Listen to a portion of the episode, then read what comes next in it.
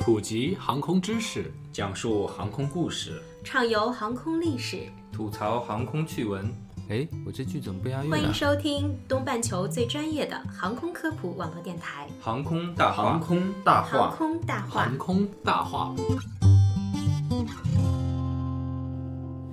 我会在你身边，你左右，绝不会回头。你的一举一动像心跳，牵动我所有。聊航空说大话，欢迎收听东半球最专业的航空科普网络电台《航空大话》。各位听众，大家好，欢迎收听《航空大话二零二零》，我是主播黑人。在我身边的是航空工业航空器管理特级专家顾世敏先生，顾总你好。呃，黑人好，大家好。航空大话很长时间没有和大家见面了，在这段时间里，我们收到了许多来自听众的关心和反馈，因为你们的支持和鼓励，才有了二零二零的航空大话，非常感谢。这届航空大话，我和顾总将围绕全年业界关注的四个专题，提供专业的讲解，每季度至少更新一个专题。这第一个专题呢，就说一下波音737 MAX 给我们的教训。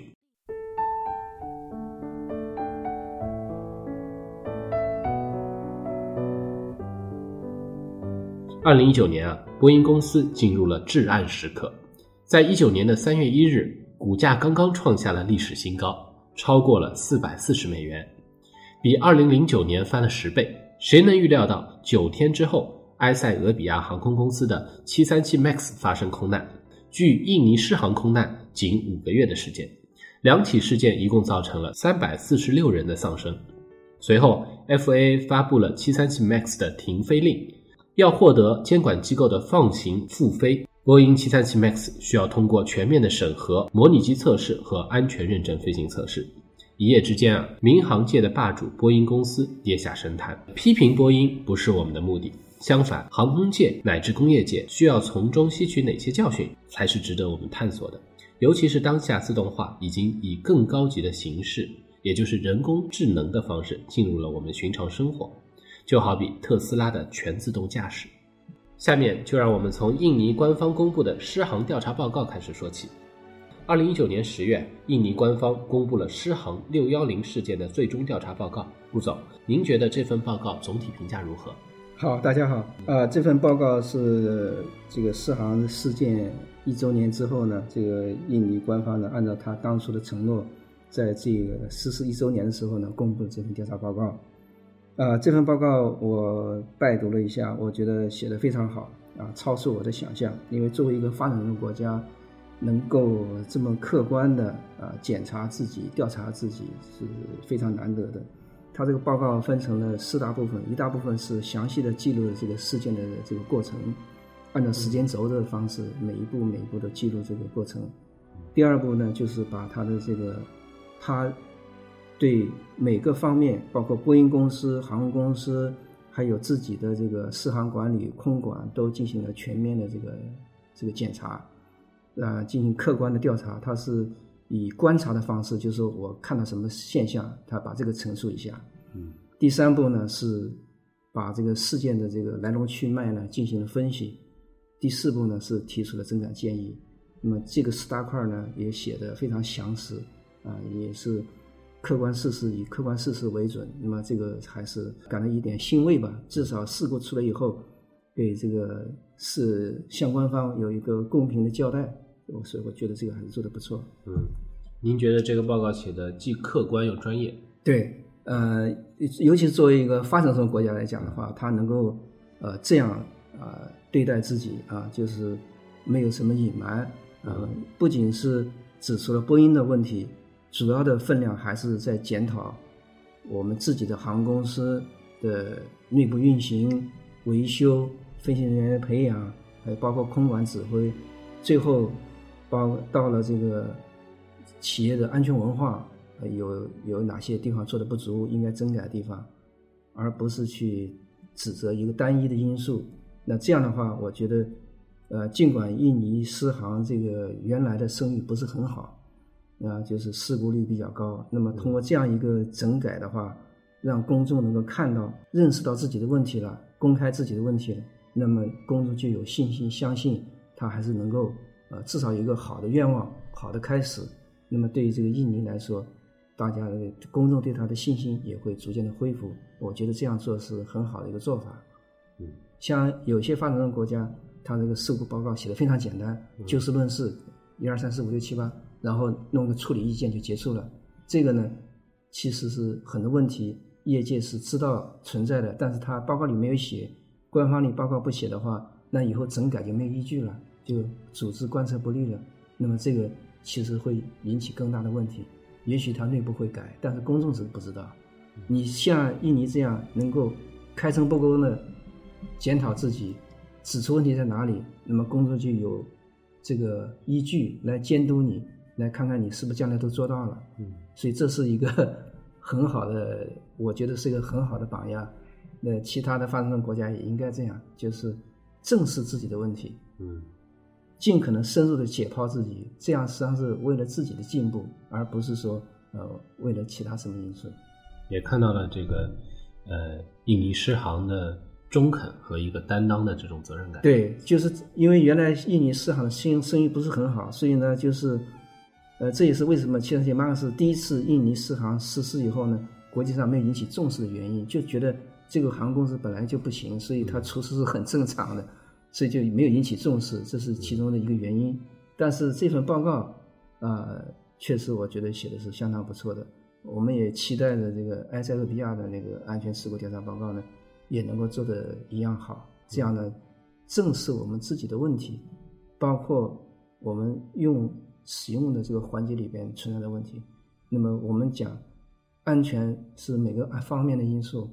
设计方是一方面，使用方也是一方面，大家都共同的来解决自己的问题，那么这就会更安全。所以我们接下来也是围绕这个报告里面发现的一些问题和埃塞俄比亚空难当中的一些共性的问题，来展开后面的这个专业的分析。我们知道，波音737 MAX 的一个主要问题，就是引发事故的其中一个最主要的问题，嗯是因为配置了一个自动化的系统，叫做 MCAS 机动特性增强系统。这个系统我也查了一下，嗯是波音公司737 MAX 客机以及 KC-46 空中加油机独有的一个自动化系统。它主要是用在防止在起飞爬升、襟翼缩回或者低速飞行等特定的状况的时候，引发失速的时候来启动的一个系统。MCAS 使用的是单一引脚传感器数据，搭配空速、飞行高度等数据来判断飞机是不是进入或者即将进入失速状态，然后通过调整机尾安定面配平，强制将机头压下。呃，这也就是为什么呃我们在很多事故当中会看到这个飞机的机头啊一直在往下压，呃这样一个情况。您觉得根据这份调查报告啊，能不能帮我们先介绍一下这个系统到底是干什么的，以及啊波音为什么会呃因为这个系统造成这么大的隐患，是不是疏忽了？啊，对，这个是很多媒体和很多专家，就是无论从专业角度来讲，还是从这个新闻角度来讲，就是这个是一个最大的计算机最大的一个热点。嗯这个 MCAS 嘛，按照美国人读法，它读成 MCAS，他们按照拼音来读 MCAS。这个系统很多专家也在说，这是一个这是一个七三七马克思的一个一个先天的问题，就是说，因为它装了一个更大的发动机，所以它造成了这个飞机的这个不平衡。简单的说，就是飞机不平衡。所以呢，它就需要有这么一个装了这么一个装置以后呢，能够使飞机能够自动的进行这个姿态的调整。那么这个大概的就是这个系统大概的原理就这样一个原理。那我们知道飞机它是一个六自由度的物体，它在空中的时候它不像在地面，它有一个轮子可以撑着地面的，它没有的，它只能靠它的力的平衡在空中里保持一个保持一个飞行的状态。保保持一个状态，它不能不会掉下来吧？就这么说。所以呢，这个飞机本身啊，它是非常难控制的，因为一个是你的动力，一个是你的周围的大气环境在变，就像是河里的水一样，河床的水是千变万化的，所以它这个飞机要不停地调整它自己的姿态和动力，来使得飞机保持平衡，就有点像我们骑自行车一样。你刚学骑自行车的时候，你觉得你很难平衡，要摔下来，就是这个感觉。对，所以就一定要有一定的装置来帮助飞行员来控制这个飞机。如果要让飞行员完全手动的话，这是早期的没有电子设备的时候，完全用手动的话，这个飞行员就很累了，就飞不远了。所以呢，就是这个自动稳定的这个飞机的装置呢，这就是很早从五十年代开始啊，就进入这个航空界了。这个叫从自动化角度来讲，就是飞行增稳装置、飞行控制装置和飞行增稳装置。到现在来讲，就是这个控制系统能够自动化的来操纵这飞机、调整这飞机，来减缓飞行员控制飞机的这个稳定性的这个一个装置。对于七三七来说呢，它就是呃，很多人都说这是七三七巴士的一个特有的东西。呃，其实严格的说，不完全是这样。你刚才也提到了，就是还有一个 K C 四十六，这个是波音七六七，七六七也有这个东西，就是飞七六七的姿态控制也有这个东西，但是现在它是在民用机上它是个选配的，呃，一般人都不选，因为觉得就像低配高费一样，航空公司呢就是也也想赚钱不选，但是军版呢就是 K C 四十六呢作为加油机呢。它要求有作战使命，那就不能让飞行员有过多的操作负担，所以在七六七的军版上，也就是这个 KC 四十六加油机上呢，它就是标配这么一个俯仰姿态的一个增稳装置。那么这个七三七呢，它或者说任何飞机呢，空中的不稳定状态有两个特征，一个是速度的不稳定，因为你的呃飞机的姿态和大气条件，还有你飞机自身的油耗在在减少，你这个速度如果不进行调整的话，它就会变快。那么这样的话，所以像这个七三七的话，它就有一个所有版本上呢，它前面包括我们现在在用的这一版，它有一个速度增稳系统，叫 STS，就是对速度进行稳定，而不要忽快忽慢，因为这是很旅客也受不了，对吧？对。还有一个呢，就是现在这个新的东西，就是装了这个大的发动机了以后呢，发现它的姿态也不是很稳，所以一种办法是改设计，就是改结构设计。那么这个就呃造带来了一个什么问题呢？就是这个飞机是一个新的飞机了，那么要重新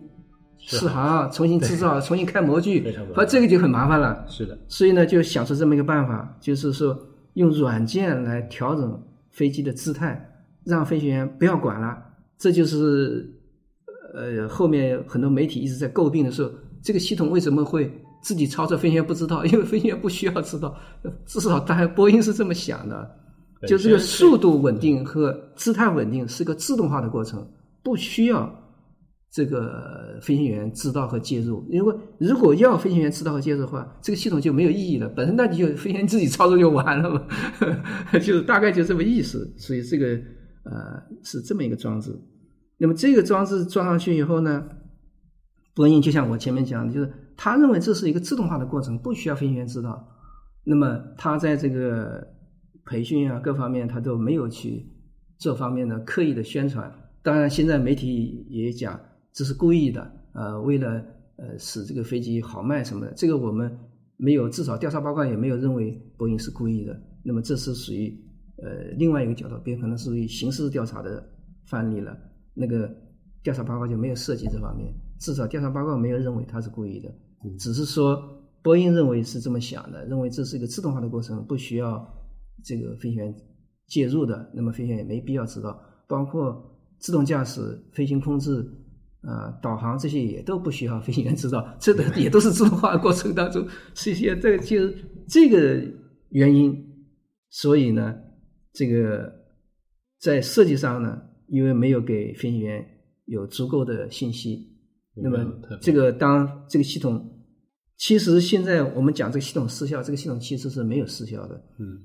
像恰恰恰相反，就是这个系统是正常工作的，就是一旦它收到这个传感器的角度不对信号，它已经就正常启动了。其实失效的是那个传感器，这个系统是好的。所以，要是说从报告角度来讲，他也没有再进一步去指责说什么地方做的不对，因为这个本身从这个层一层面上说，我们可能下面会聊到更深的东西。但至少在这个层面上说，这个问题就是这么一个简单。并不是有意为之的，对而且我理解啊，呃，更像是一个安全补丁，类似我们在做操作系统升级的时候，嗯给系统自动就打了个补丁，可能就觉得这本身就是增加安全性的。这个补丁它用在的是姿态平稳的加强方面，对也就没有特意的去说我还需要针对它来用户调整什么东西。对，这个就是后面我们会可能会这专题去讨论这个问题，嗯，明白？因为这是属于属于另外的问题。嗯，好。嗯。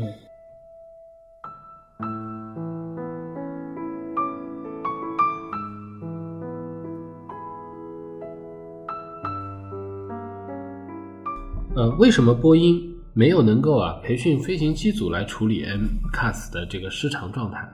这个其实是大家一直很困扰的一个问题。其实顾总前面也有提到一些，嗯呃，因为外界传言都说啊，波音是故意隐瞒了这个事情，是为了让呃飞行员啊不要再重新的去培训了，由此来避免和上一代的波音七三七的一个操作差异。对于这种看法，您怎么看呢？对他这个的确是为了这个考虑的，就是说，因为这个航空公司跟波音提需求的时候，就是希望这个七三七新一代的飞机啊，既然你是还是叫七三七嘛，那么在操作上是不能跟上一代有差异的，这样我们飞行员就不用培训了，因为这个对航空公司来讲，对七三七对波音来讲都是双赢的政策，这是很正常的。因为如果你要有差异化培训呢，就是呃很多人不理解这个航空公司的这个运作方式。假如说这航空公司现在有六十架这个七三七的老一代的这个飞机，那它就必定要为这个六十架这个老一代的七三七这个配相应的飞行机组。嗯，好，这个航空公司现在决定淘汰二十架这个老飞机，引进二十架马克思，那么这个就变成了四十架老飞机加上二十架这个马克思。对。那么如果这个飞行员是需要不同的驾驶照的，那飞行员的这个队伍就要分成两派了，两两块了。那么从航空公司角度讲，当然不希望这样，他最好我还是六十套机组，还是能够飞，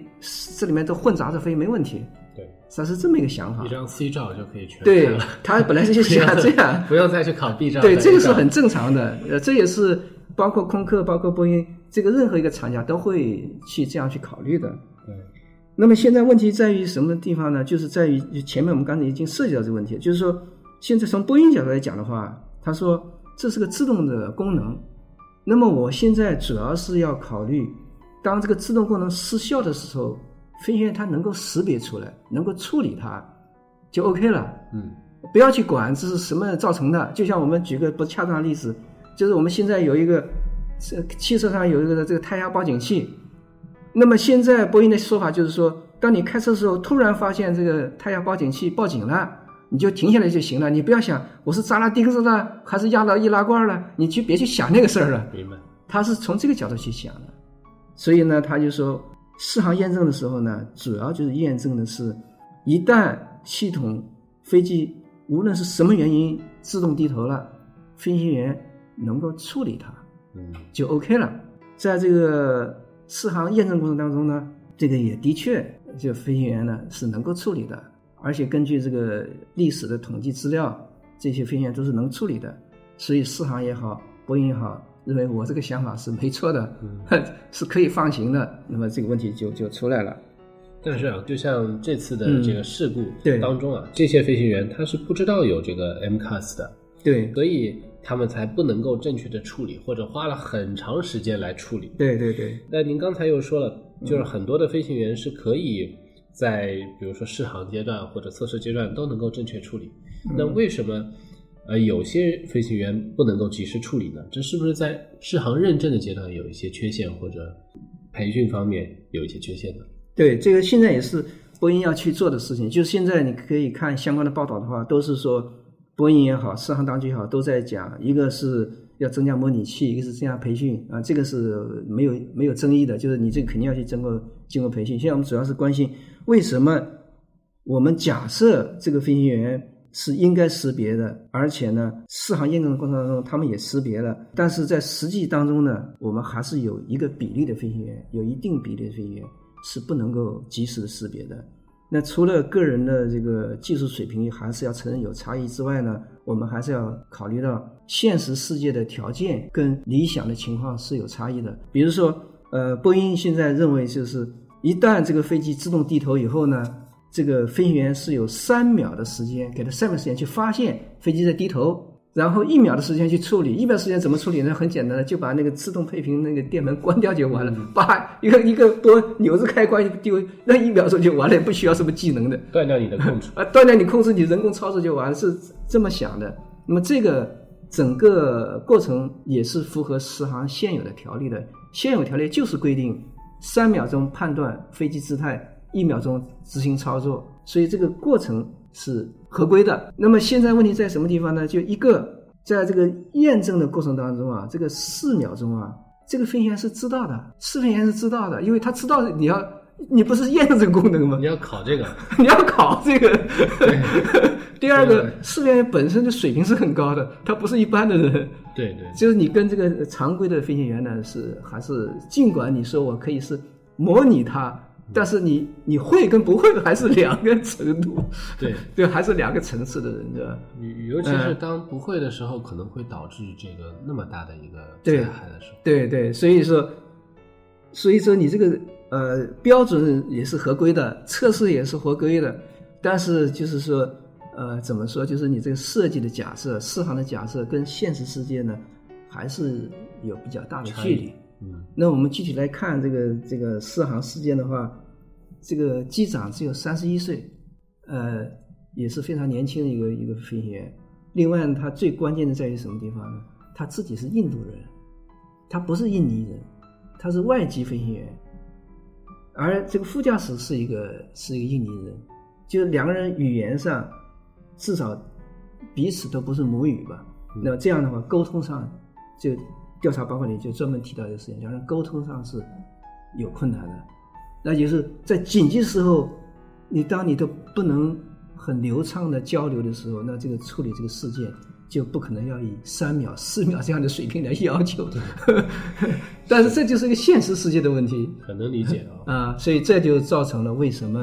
呃，我们还是要承认有些飞行员他是由于种种原因，客观的、主观的原因，还有技能的原因，它是不能及时处理的。那么也就是说，你这个标准本身还是有有一定差距与现实世界，就这个原因。嗯，所以说呢，刚才提到了。在这个涉事的这件事飞机当中啊，前后光这一个出事情的飞机，嗯，之前就出现过四次，对，再加上事情发生，等于是相当于对一共五次，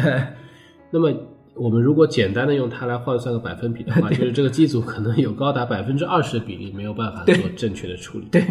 那我们说这个四秒的处理故障这样一个设计啊，是不是说波音公司在设计的时候就存在考虑不当的这样的情况？对，这就是因为呃，这个我前面讲，这是一个适航的标准，不是波音自己提出来的。也就是这个适航标准是怎么来的呢？是在上世纪六十年代，这个最第一版自动驾驶。进来的时候是个非常简单的自动驾驶，那个时候的人都是手动驾驶的飞行员，他本身在手动驾驶的经验非常足，增加了这么一个自动驾驶的时候，当时的适航条件就写了这么一句话，这个时候对那一代的飞行员来说是一点问题都没有，他三秒钟他是足够了，因为手动驾驶它是家常便饭，就像一个老司机一样，他非常熟悉了。那么这个时候给他增加个自动驾驶功能，他也对这个自动驾驶呢，它是有足够的警惕性的。但是时代变了，五十年过去以后，到了现在，一代代的飞行员成长起来，他是在自动化的这个程度上成长起来的。就像我们举一个不恰当的例子，我们现在叫提笔忘字，只笔拿起来，那个字认是写不出来，这是因为你现在不写字了。那么到这个新的这个一代飞行员成长起来以后呢，就包括我们这个机长只有三十一岁的时候，他是完全在自动化的这个。这个环境里成长起来的，他也知道该这么做，他也也应该懂得这么做。但是真正实际操作的时候呢，他就没有这个熟练的过程，而他就不知道该怎么做。那他跟副驾驶的沟通语言上也有也有一定的困难。那么这样的话呢，就是说你现在三秒钟的这个时间的滞后，是不是符合现在的情况？那就画问号了。明白。这个让我想到几个类比的问题，一个像操作系统，以前都要装驱动，对呀，就要自己来装驱动，就是所有的设备插上去都是不认的，它对。要给你一张驱动光盘。对。但是现在的这个 Windows，不管是 X 啊，还是 Win 十、Win 对八，嗯。就是你所有东西基本上都认了，对。啊 不行就连个网也自动就认了，你根本没有没有这个感觉要做这个。对的但是嗯。真的驱动有问题，你倒是可以查出来，你把这个驱动怎么卸了。对对对对对没错它还是有一套专门的这个方式的。对对。这个感受我觉得很相似。对，就是这个问题。就是你说的驱动很有意思，尤其我们现在经常遇到问题，最后我们我们会想到说把驱动重新装一下，但是现在你很多年轻人可能不一定想到这一点，因为他没经历过这个过程。对，然然后还让我想到就是、嗯就是空客的，同样类比到空客，像萨利机长，对他当时在操作的时候啊，嗯他判断下来飞机是来不及飞到那个机场的，嗯所以冒着很大的风险把它迫降在汉德逊河上面。对但当当时的在调查结果里面也认为嗯返回机场也是一个可以平安着陆的这样一个可能性。对对对然后事故调查组最后认可人是需要反应时间的，并且给这个萨利机长留出了足足三十秒的一个滞后的反应时间。那后来也是肯认可了这个萨利的判断，认为他这个判断才是可以可以到达安全到达的一个方案。对，这就是说，真正的现实的世界当中，你是必须要加三十秒的之后，而不是加三秒的之后 或者四秒的时候。那这是一个现实的问题。那当然，我们现在所以说，为什么说现在我们的这个工程设计到自动化这个程度以后呢，我们的很多假设已经离开了当时的历史文件的规定的那个范畴，你的人、你的环境、你的装备、你的系统、你的性能都变了。如果我们现在还是用那套东西再来考核我们现在的这个东西的话，那我们现在，我觉得就是就是这个七三七八四这个事件给我们整个行业界，包括哪个不仅是我们航空工业了，将来很多行业都要走向自动化，他们可能对这个问题可能还更加生疏一点。那么这个才是我觉得我们做这个节目的意义，让大家能够客观的看到这件事情。对其实聊到这里呢，我们也找到了这个我们说这个系统问题的一个根源所在。